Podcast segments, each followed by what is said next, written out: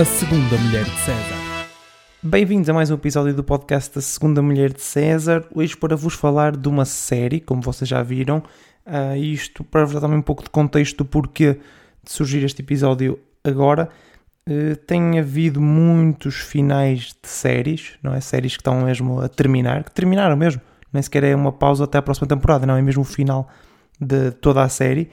Uh, Estou-me a lembrar de, de Mrs. Maisel, de Succession. Não sei se Dave também foi a última temporada ou não, mas eu poderia ter feito um episódio sobre qualquer uma destas séries, ou até sobre todas, mas como eu estas três uh, não vi, uh, resolvi fazer sobre algo que eu, que eu sei, não é? Algo que eu vi e, portanto, algo sobre o qual eu posso efetivamente falar. Eu sei que esse não é propriamente o conceito deste, deste podcast, não é? Ou melhor, que o conceito do podcast permitiria-me fazer um episódio sobre qualquer uma destas séries. Uh, e não quer dizer que não aconteça mesmo sem ver as séries, mas neste momento resolvi fazer sobre, sobre esta série que vocês já viram no, no título. Fica já o aviso que podem fugir alguns spoilers. Vou tentar não fazer muitos spoilers, mas podem fugir alguns. Por isso, se vocês quiserem ver a série parem o episódio uh, agora ou antes do, daquela musiquinha que vai entrar antes do, do episódio em si, vejam uh, tudo seguido e depois voltem cá para, para ouvir e comentarem, uh, ok? A música, curiosamente, eu sei qual é que vai ser, porque há de ser o genérico da, da série, parte dele pelo menos, e estou muito mais tranquilo por isso a gravar o episódio, porque em todos os episódios que eu tenho feito, estou sempre a, a, a falar, não é? A gravar e a pensar que rei de música que eu vou meter para introduzir este tópico. E aqui já sei, por isso vou, vai ser um episódio muito mais tranquilo. Deixo também o aviso que pode ser um bocadinho mais longo, porque tenho muita coisa a dizer sobre esta série, ok? Uh, vou tentar que seja mais ou menos ao mesmo tempo. Uh, sei que não está a ajudar a ter, estar a fazer uma introdução tão longa como esta, mas vamos então passar ao episódio desta semana.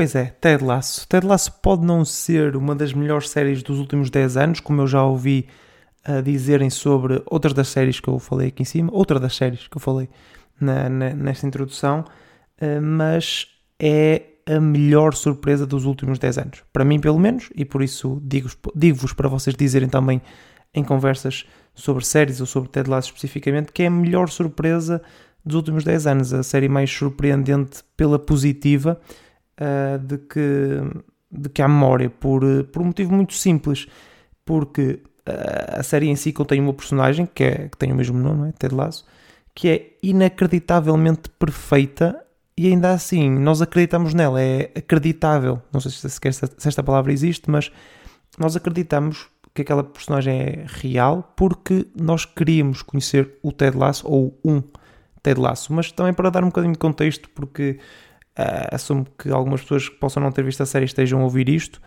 por algum motivo que eu percebo totalmente, porque eu ouço coisas a falar, ouço podcasts a falar sobre séries que eu não vi, mas Ted Lasso no fundo é um, um treinador de futebol americano que é contratado por uma senhora para uh, treinar um clube da Premier League, a liga de futebol uh, inglês. E não é um engano, ela quer mesmo contratar um treinador de futebol americano para afundar o, o clube, porque o clube era do seu marido. No divórcio ela ficou com o clube e como é a única coisa do que o marido, o ex-marido neste caso, gosta, ela quer arruinar o clube.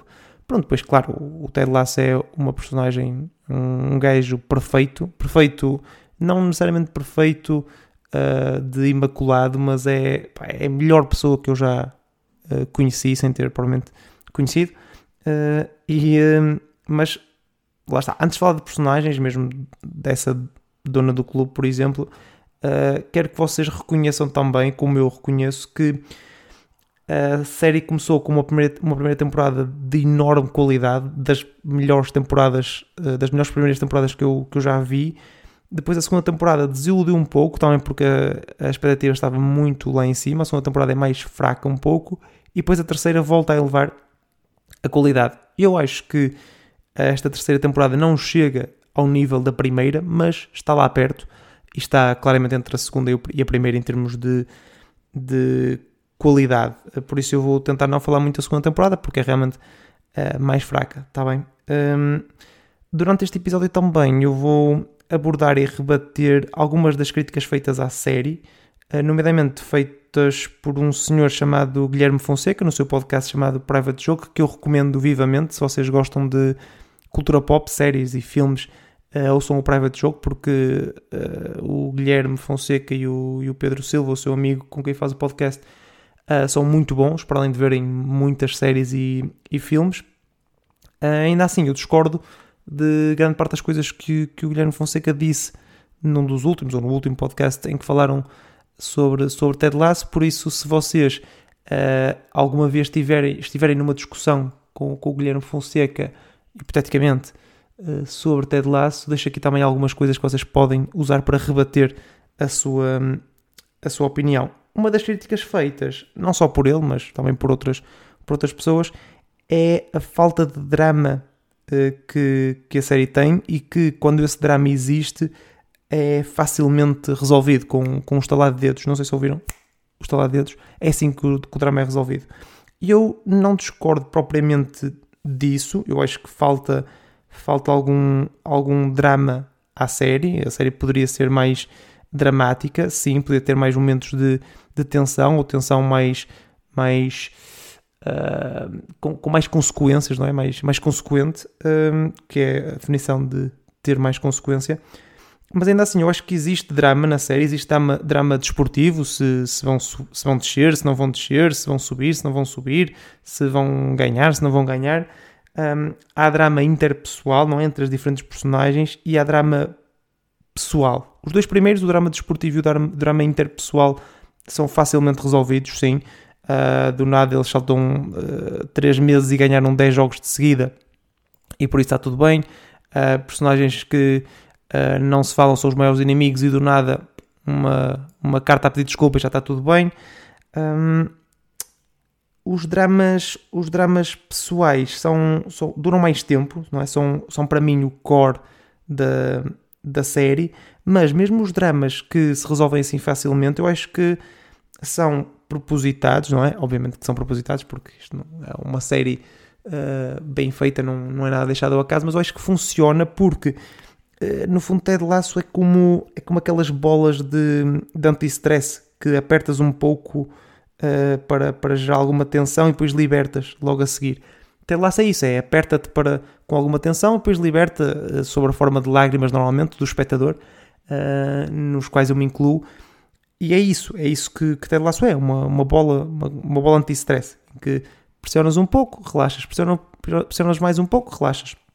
Eu acho que funciona bem como, como anti-stress, eu acho que é esse também o objetivo da série, é, é ser um pouco anti-stress. Eu acho que se, se a série conseguiu que pai, 3% das pessoas que viram se tornaram um bocadinho mais parecidas com o Ted Lasso, uh, que é o que acontece com todas as personagens da série, não é? Todas ficam um bocadinho mais parecidas com, com o Ted Lasso do que aquilo que, que era no início. Há essa influência de personalidade do, do Ted. Eu acho que se isso aconteceu a 3% das pessoas que viram, acho que a série já é uh, benéfica porque tornou o mundo melhor. Porque o Ted Lasso é efetivamente uma pessoa muito boa. Muito boa. Não, não, há, como, não há como negar. Eh, eu estava a dizer que os dramas, os dramas pessoais são menos essa bola anti-stress, não é? São menos esse tensão, relaxamento, tensão, relaxamento, duram mais tempo, eh, são o core da, da série, é aquilo em que a série se baseia, na minha opinião, é no desenvolvimento de personagem. E uh, há coisas que, que, duram a série toda, outras que duram uma temporada, mas que acrescentam muito à série porque são efetivamente aquilo que, que move a série, são as personagens em si o facto do Ted estar eh, longe do filho, de gostar da ex-mulher, mas depois uh, não quer deixar o clube onde está durante três anos, esse dilema que ele, que ele vai tendo.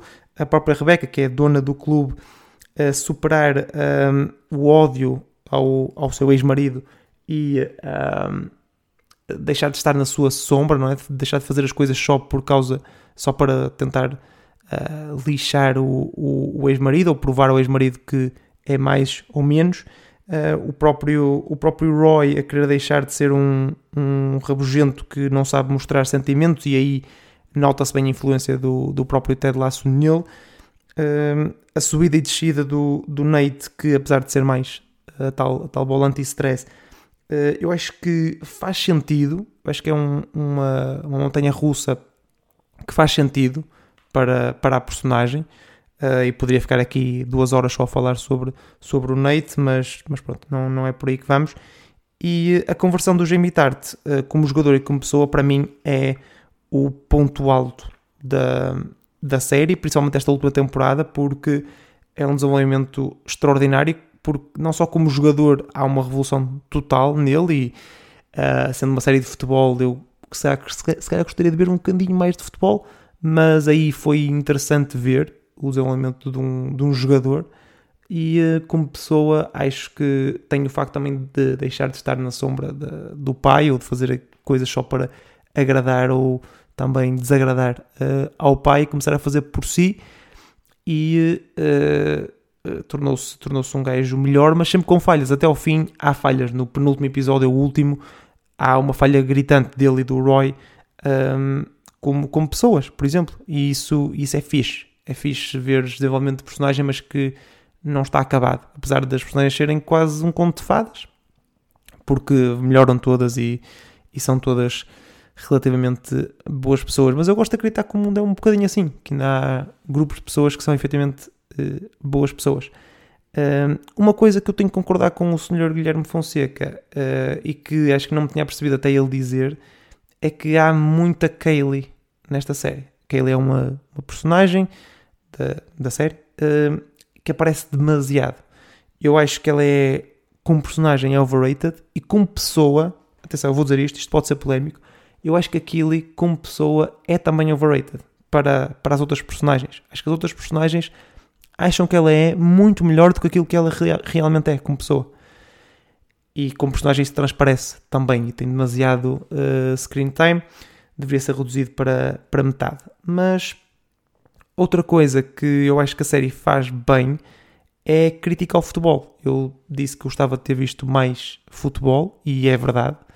Eh, mas a crítica social e o elogio social ao futebol, porque tem esta dualidade, uma crítica e um elogio ao futebol, é bem feito, porque essa dicotomia sempre, é, o futebol é péssimo porque uh, há racismo, há, homo, há, homofobia, há uma superliga dos ricos, há, sei lá, há tudo, não é? Há uma super estrela que tem um ego uh, do tamanho do mundo e isto são tudo críticas que parecem, são quase uma caricatura da. São mesmo uma caricatura do mundo do futebol e a série acaba por se tornar um bocadinho, às vezes, episódica aqui, não é? Isto é um episódio sobre racismo, isto é um episódio sobre um, homofobia ou homossexualidade no, no futebol. Mas a verdade é que o, o mundo do futebol funciona assim, não é? Tem estes, tem estes episódios, tem estas ondas uh, de, de temas e funciona mesmo assim, nem é uma caricatura assim tão exacerbada, porque é assim que funciona. A, Superliga existiu efetivamente a ideia de criar uma Superliga só com clubes ricos. Existiu. Racismo no futebol é uma realidade diária. Hum, a homossexualidade no futebol praticamente não existe, não é? Há para aí um gajo que, que se assumiu como, como gay no mundo do futebol. E por isso é uma crítica uh, interessante. Eu acho que fazer uma, uma série no mundo do futebol e não abordar estes tópicos uh, seria absurdo e por isso acho que a série faz muito bem em, em fazê-lo. Um, outra das coisas muito positivas da série é um, o facto de ter muitas personagens, porque efetivamente estamos a falar de um clube de futebol e por isso há muita gente envolvida, não é um clube de, da primeira divisão inglesa, por isso temos uh, mais de 11 jogadores, não há assim tantos mais, eles têm para aí 3 suplentes que, com, com os quais podem contar. Um, 11, eh, pá, 15 jogadores, a equipa técnica são pelo menos 4 pessoas, depois mais um diretor desportivo, uma presidente, uma assessora, não é, de relações públicas, depois o rival, que é o ex-marido, depois jogadores também, muita gente. E o que a série consegue fazer é, para além de desenvolver todas estas personagens, consegue eh, ligá-las entre si haver intera criar interações entre várias personagens, não há só uma personagem interage com duas e não interage com mais nenhuma. Há muitas interações entre, entre personagens que fazem crescer as próprias personagens e enriquecem muito a série. temos interações entre jogadores, temos uh, interações entre jogadores e equipa técnica, como grupo ou individualmente, temos uh, relações entre a equipa técnica, relações do treinador ou de cada um dos treinadores com a presidente, de cada um dos treinadores com uh, a agente, uh, relações públicas, entre as relações públicas e a presidente, entre elas e os jogadores, e por isso há muita coisa a acontecer, muita coisa a acontecer, e uh, tu acabas por passar tanto tempo com estas pessoas e com estas relações, principalmente, que entras dentro, entras dentro daquilo. E, um, e o final uh, é triste porque efetivamente acaba.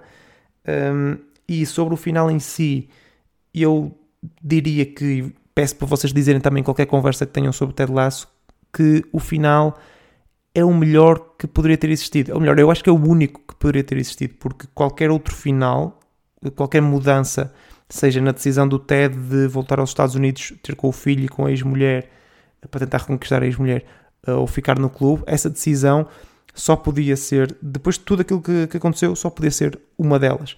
A decisão da, da Rebeca, da presidente do clube, da dona do clube, de ficar com o clube ou de vender o clube, também só podia ser aquela. O final da equipa técnica só podia ser aquele. O final do campeonato, o final da terceira época desportiva, só podia ser aquele. Não podia ser outro. Uh, e aqui, atenção, vou fazer mesmo um spoiler. Uh, se quiserem ouvir, estão à vontade mesmo sem ver a série, mas fica aqui, uh, vou fazer um spoiler do final da série, ok? O final da época desportiva, se uh, o UFC Richmond terminasse campeão, era, uh, não vou dizer estúpido, mas era, pá, farfetch, não, não sei qual é a palavra em português, mas é farfetch, é, parecia, parecia fake, não é? Parecia mesmo falso. Ficar em segundo atrás do Manchester City é real, é, é, bate certo com a realidade, bate certo com aquilo que nós estamos a ver. O Manchester City acabou de ganhar tudo, não é? Premier League, Taça, Liga dos Campeões, tudo. E, um, e por isso faz sentido uh, ficar atrás do Manchester City em segundo lugar, porque uh, não faz sentido uma equipa que acabou de subir e que tem uma época caótica acabar campeã da Premier League, apesar de ter uh, estado na luta até ao fim, mas não, não fazer sentido ganhar espero que concordem comigo e pelo menos disseminem esta, esta opinião. Um, ainda assim, com o final da série, eu acho que é, é o final mesmo de Ted Lasso. Uh, acabou o Ted Lasso, acho que isso está, assumido e faz todo sentido. Mas eu acho que abriu ali uma porta a outras coisas neste universo, ok? E uh, uh, podem apostar dinheiro com outras pessoas em como dentro de dois anos, no máximo, teremos uma série sobre a equipa feminina, a equipa feminina do UFC Richmond. Vamos ter, porque a porta ficou aberta para isso, acho que a recepção vai ser boa, acho que mais uma vez vai fazer sentido em termos de crítica barra elogio ao mundo do futebol. E por isso uh, acho que vai acontecer. E eu vou estar lá para uh, apoiar o UFC Richmond, porque Richmond till we die. Um, para terminar, eu quero também deixar-vos com uma resposta que vocês podem ter para a pergunta qual é a melhor personagem ou a personagem favorita de Ted Lasso. Vocês podem responder qualquer uma das principais que eu já falei. Jimmy Tart, o próprio Ted Lasso, a Rebecca, podem dizer aquilo e apesar de estarem errados, podem dizer Coach Beard, mas eu tenho uma resposta que é a minha resposta e que vai permitir-vos vocês destacarem-se também em conversas sobre, sobre esta série, ok? Por isso, de nada. Para mim, a melhor personagem de Ted Lasso é aquele grupo de adeptos que está sempre no bar. Aqueles três gajos que passam três temporadas, por isso três, três temporadas desportivas também, sempre a ver os jogos no mesmo bar, uh, sempre a apoiar o clube e representam uh, a dicotomia e uh, representam o protótipo do que é um adepto de futebol, porque são muito engraçados, são bipolares em termos desportivos, não é? Tanto o treinador é o maior, como o treinador é a pior coisa que existe, um, são irracionais, lá está, faz parte de ser um adepto de futebol, e são extremamente leais. Mesmo quando são muito críticos do clube, são extremamente leais, estão sempre lá a apoiar, vão ver treinos abertos, não vão ver jogos porque o típico uh, adepto não tem dinheiro para, para ir ver jogos, mas vão ver os treinos que são grátis e vêm o jogo sempre num bar do clube a apoiar o, o seu F, AFC uh, Richmond. Por isso, essa é a melhor personagem. Para além, lá está do que eu já disse, eles são extremamente engraçados um, e por isso faz todo sentido serem a melhor personagem da série. Dito isto, vamos então passar ao Smooth Operator, que uh, digo até que pode ser fácil, porque basta falar, relacionar o tema que sair com uma série e daí passar para outras séries, nomeadamente Ted Lasso. Mas vamos ver o que é que sai. Vem Generate. Ui, prisões. Lá está, posso, posso fazer isso exatamente. Uh, pegarem, estão a falar de prisões. Não sei porque é que haveriam de estar a falar de prisões, ok, mas vocês lá sabem as conversas em que andam metidos. Uh, e podem falar da inevitável melhor série de prisões, porque vai surgir sempre quando estou a falar de prisões. Uh, pá, por acaso de prisões, é a maior relação que tenho é mesmo com Prison Break. Gostei, gostei da primeira temporada, principalmente, depois acaba por enganhar um bocadinho. Um, olha, é mais ou menos como, como Ted Lasso. A primeira temporada é muito boa, depois a segunda quebra, quebra um bocadinho, mas acaba bem. Acho que Prison Break também, mas Ted Lasso acaba, acaba muito, muito bem. Vocês já viram por acaso? Não viram? Pá, tem que ver. Uma série muito fixe. Ted Lasso, e já estão a falar, já estão a falar de Ted Lasso, esta foi fácil, uh, e por isso gerem outro tópico, cães. Uf, cães, pá, a falar de Ted Lasso, se falarem com pessoas que viram Ted Lasso, é fácil, não é? Porque podem dizer que o pior momento da série, e eu nem queria por aí porque não, não queria falar sequer desse momento, mas uh, uh, pronto, o Smooth Operator obrigou-me, por isso Uh, digam que o pior momento de Ted Lasso uh, é mesmo quando o Danny Rojas, uma das melhores personagens da série também, ao marcar um penalti acaba por acertar num cão que é a mascote da equipa. Não vou dizer o que é que acontece depois, porque é para vocês verem a série. mas, yeah, falem de que é engraçado ter um cão como, como mascote da, da equipa, porque podem efetivamente ter o cão lá, como eles tinham, e que é a melhor mascote para, para um clube de futebol e depois podem começar a discutir que raça seria melhor para, para ter como mascote de um, de um clube de futebol e já estão, já estão a falar de, de cães.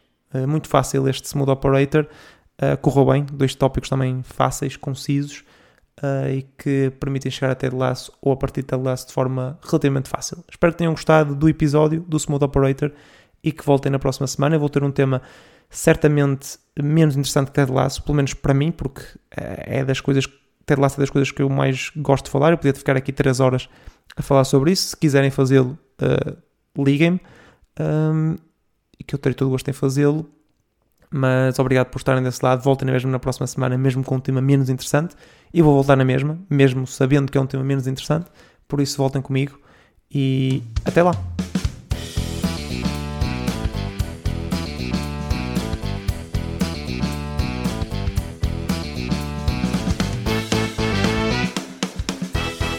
A segunda mulher de César.